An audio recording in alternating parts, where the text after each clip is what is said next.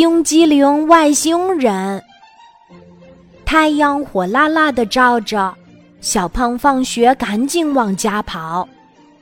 半路上，小胖遇见一个冰激凌飞船，里面还坐着一个冰激凌外星人。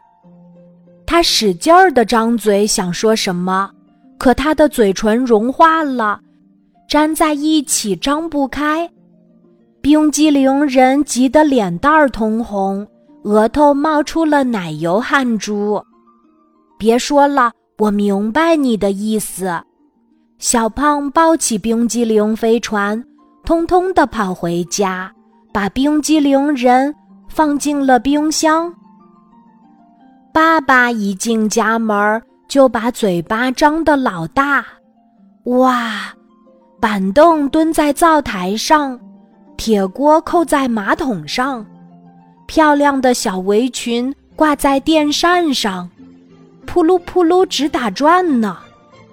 爸爸走进客厅，嘴巴张得更大了。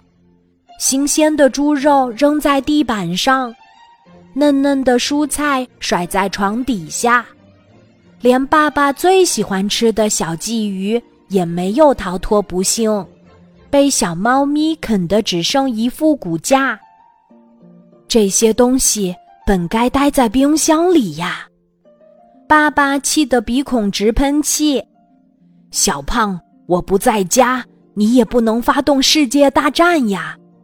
不是世界大战，小胖说，是我的一个朋友住进了冰箱里。好嘛，我倒要看看是个什么样的朋友。爸爸一拉开冰箱门。看见了冰激凌人，这里真不错。冰激凌人说：“扑通一声，爸爸吓得仰天倒地。”冰激凌人伤心地说：“看来你爸爸不太喜欢我。”哦不，我想他是太爱你了吧。小胖说：“你还是赶快飞回冰激凌星球吧。”可我还不想走。这里挺舒服的，可你的家人会想你啊。冰激凌人想了想说：“是哦，我觉得你说的对。”他们来到屋外，冰激凌人发动飞船，可飞船只突突突的往前跑，而不往上飞。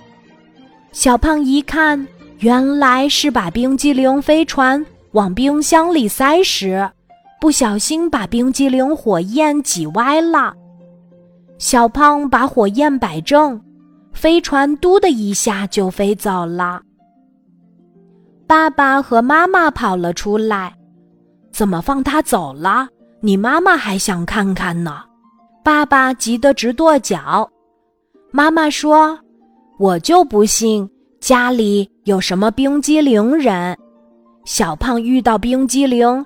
根本忍不住，该忍的时候就得忍。小胖说：“妈妈，现在我该去买只冰激凌啦。”